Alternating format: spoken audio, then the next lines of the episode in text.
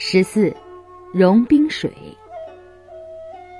水的本性是柔软的、流动的、无形的、潮湿的。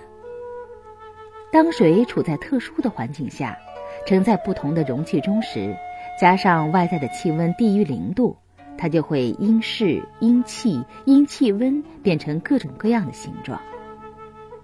给人的感觉就是，当水变成坚固的各种类型的冰后，很难再看到它本来的特性。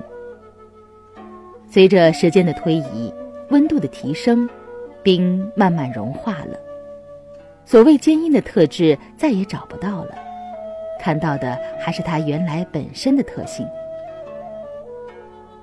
人之初，性本善，性相近，习相远。人最初的本性是善的，就像水的特性一样，从来没有离开过潮湿。虽然依靠人事物、环境、氛围等等，令每个人的习惯性格发生了变化，如有些变得人格贤善，有些变得聪明智慧，有些变得品格恶劣，有些变得顽固不化。就像水在特殊环境下变成了各式各样的冰一样，正处在坚硬的当下，谁又能知道它本具水的柔性呢？同样的道理，无论我们的性格多么贤善，或者多么恶劣，这些都是后天的氛围、环境等造成的。正因为如此，智者才知道怎样才能更加贤善，怎样才能知错改错。怎样洗心革面，最终回归本来的善性？融冰水处在冰的表象下，很难让人知道它本来的特性。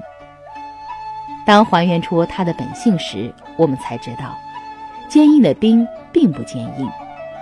只要等待特殊的氛围，创造特殊的条件，本来面目就能自然还原。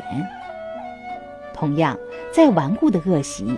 再难克服的不良习惯，当下好像无法克除；岂知在特殊条件和氛围下，只要方法正确，善性同样会被无余地的还原。